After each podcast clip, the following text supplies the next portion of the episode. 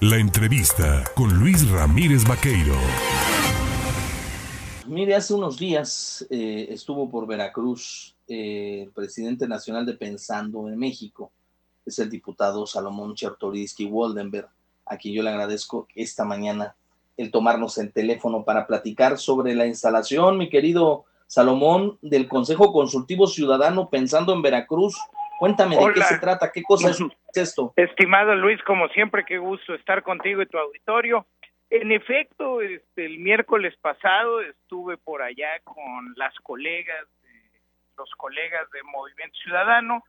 En esa ocasión, eh, recordarás, yo presido el Consejo Consultivo Nacional Pensando en México, que lo que ha tratado es construir puentes entre el instituto político y la sociedad civil crear un espacio para que las organizaciones de la sociedad civil, para que la ciencia y el conocimiento, para que el pluralismo se puedan expresar. Ese modelo que ha sido muy exitoso en los últimos tres años, donde hemos podido hacer eh, investigaciones, documentos, propuestas muy importantes, digo, como fue el libro que escribimos entre seis exsecretarios de salud sobre el rumbo que tendríamos que cambiar para este, corregir lo que se estaba haciendo en materia de la pandemia, hemos hecho documentos en materia económica, de lo que tendríamos que estar haciendo, en materia migratoria, de seguridad y un largo etcétera, Luis. Eh, este ejercicio lo estamos llevando a los estados de la República y uno de los primeros por su potencia, por la capacidad que hay ahí académica y, y de la sociedad civil, es pensando en Veracruz un consejo ciudadano 100%, sin militancia y con el único eh, interés, con el único espacio de que encuentren un, un lugar donde puedan pensar y visualizar las soluciones a los problemas más grandes que tiene el Estado. Dentro de la construcción de estos temas, dentro de la construcción de esta agenda nacional que tanto requiere el país, Veo nombres de mujeres y hombres muy, muy importantes, han tenido cargos relevantes dentro de las áreas académicas o de las áreas educativas del, del Estado. Veo un Raúl Arias Lobillo, un ex rector, veo a un exdirector de la Facultad de Derecho, veo doctores y doctoras en materias pues muy amplio de, de diversos temas. ¿Cuáles serían, desde tu óptica, las prioridades a analizar? ¿Qué es lo que urge en nuestro país en este momento ir pensando para transformar no solo a Veracruz, sino a México? Mira, eh, obviamente a nivel nacional tenemos muchos temas en que ocuparnos, enfocarnos, este, seguimos, este, ¿cómo está? Seguimos con los temas este, de discusión que tienen que ver con nuestro modelo y nuestras posibilidades de crecimiento económico y de mejor distribución del ingreso tenemos este mucho trabajado en materia de seguridad y de construcción de paz. Tenemos grandes expertos que están trabajando en ello, este querido Luis.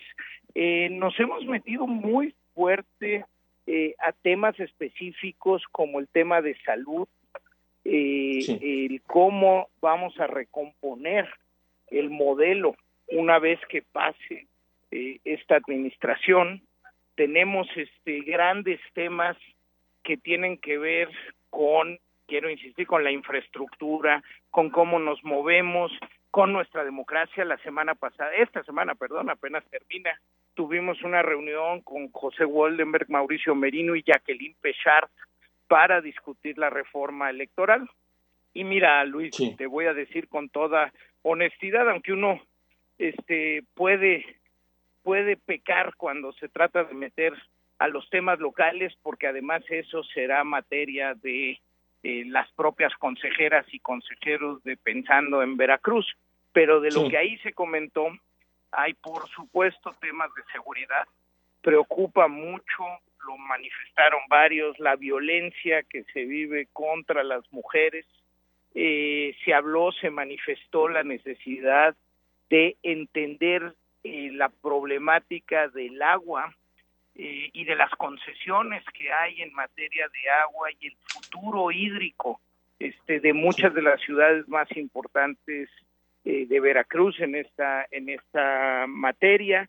Eh, se habló de la economía sustentable y del motor que Veracruz puede significar si los puertos se potencian para ser realmente espacios donde si se hacen, pusieron el ejemplo, terminales especializadas en automóviles eh, y las líneas férreas se mejoran del Bajío hacia, hacia Veracruz, pues la capacidad exportadora para el este de los Estados Unidos, para Europa puede crecer de manera muy importante y cómo eso se hace de manera sustentable.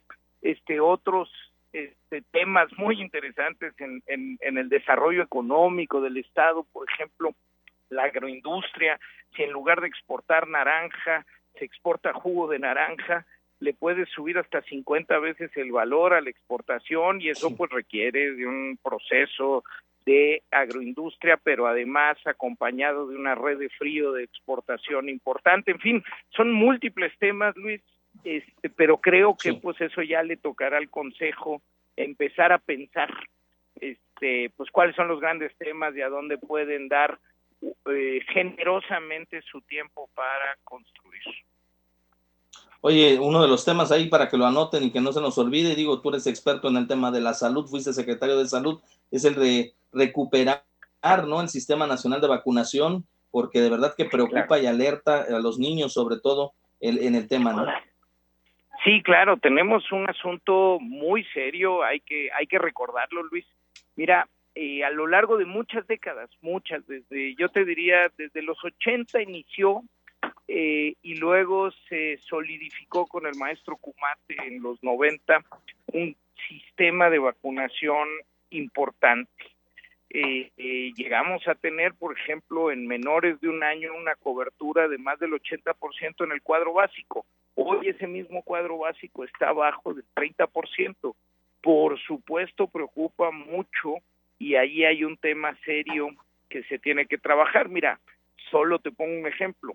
La vacuna del virus del papiloma humano que desde el 2012 se universalizó para todas las niñas en edad primaria eh, de, eh, en el quinto año, eh, se fue construyendo eran como tres millones de dosis porque cada niña necesita dos dosis, una primero y otra a los seis meses, tres millones de dosis en el 2018 y ya para eh, los últimos años, 2020, 2021, 2022, no se han aplicado vacunas porque no se han comprado. Es un escándalo, Luis, es una cosa preocupante. Ya íbamos a poder reducir de manera muy, muy la incidencia de cáncer cervicuterino en mujeres en esa generación y hoy nuevamente está en riesgo, Luis. Pues yo te agradezco, Salomón Chertoriski Waldenberg, diputado federal de Movimiento Ciudadano y presidente del Consejo Consultivo a nivel nacional, de, eh, por, por, platicarnos de la instalación de este Consejo Consultivo de Veracruz y por las eh, bondades que tendrá y sobre todo estaremos muy pendientes de las propuestas que de ahí nazcan. Te mando un fuerte abrazo.